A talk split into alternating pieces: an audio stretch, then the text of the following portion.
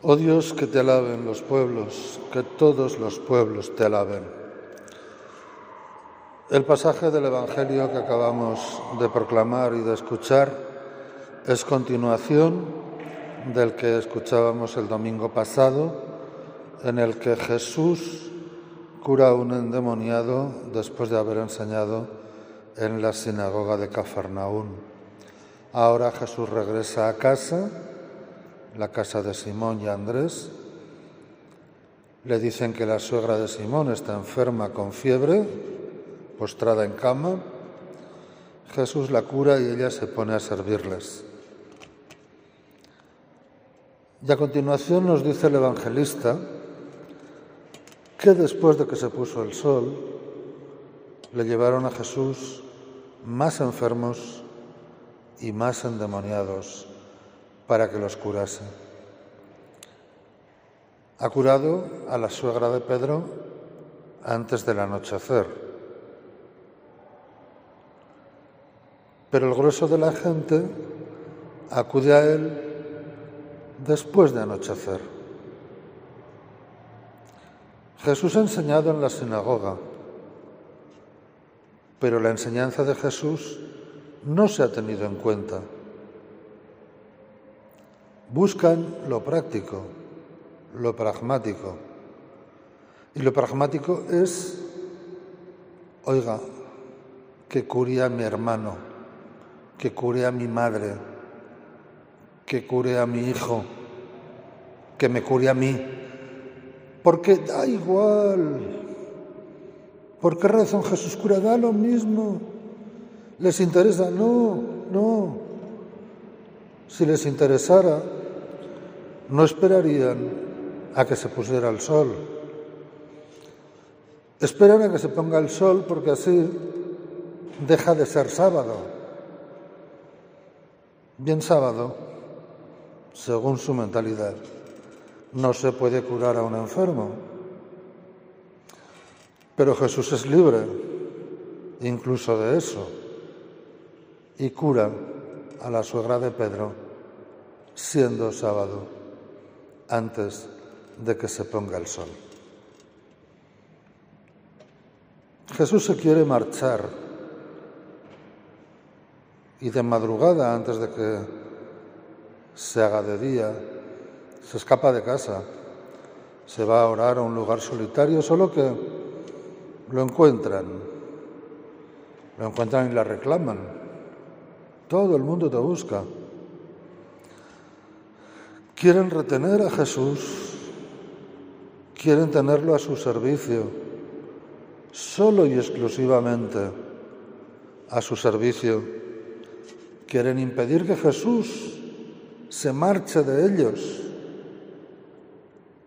Quieren seguir buscando en Jesús lo pragmático, lo que les interesa, no lo que Jesús les ofrece, que es el mensaje del reino las actitudes del reino que se concretan en las acciones de curación, sino solo las acciones de curación, ellas solitas, ellas aisladas, sin lo demás.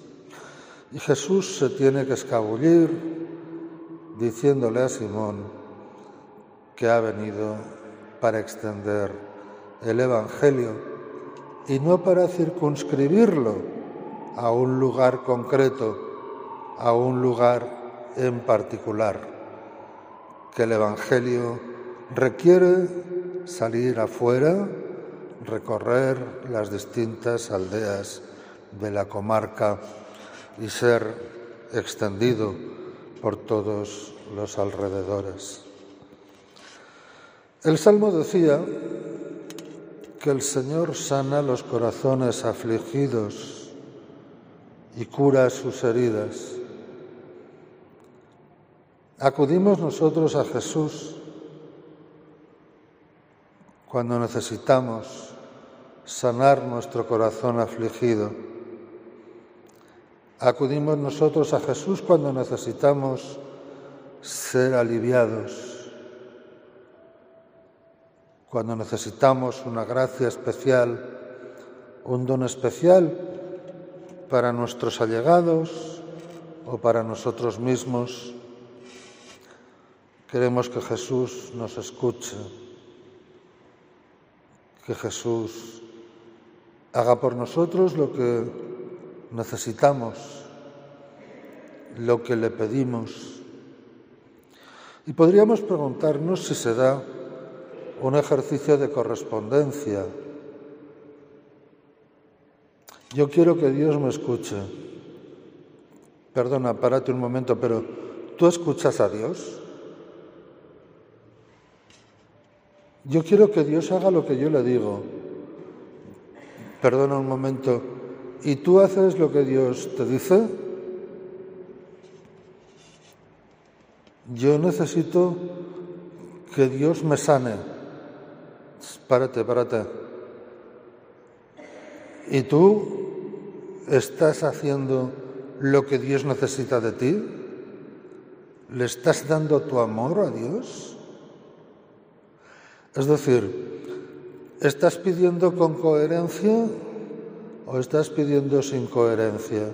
Sabemos que Dios no actúa de esa manera. Ah, si tú me das, yo te doy. No. Esa es la manera de pensar de los hombres, no es la manera de pensar de Dios. Dios nos da siempre por amor, porque nos ama. No porque ni tenga obligación, ni porque nosotros le demos. Pero a Dios le gusta que nos portemos con Él como verdaderos hijos. Ahora, si tú acudes a Dios como Padre, piénsate, piénsate si tú vives como hijo si tú actúas como hijo. No vaya a ser que estés pidiendo y exigiéndole a Dios aquello que en tu vida no aparece muy claro. ¿eh? Así es que esa coherencia yo creo que es el mínimo exigible desde el punto de vista humano para hacer una oración de petición coherente. Sigamos acudiendo al Señor acudiendo al Señor, pero tengamos presente también qué es lo que nosotros le damos al Señor y examinemos la correspondencia con la que nosotros le tratamos a Él, sabiendo agradecer siempre sus dones, sabiendo agradecer todo cuanto nos da y todo cuanto recibimos de Él, a quien sean la gloria, el honor y el poder por los siglos de los siglos. Amén.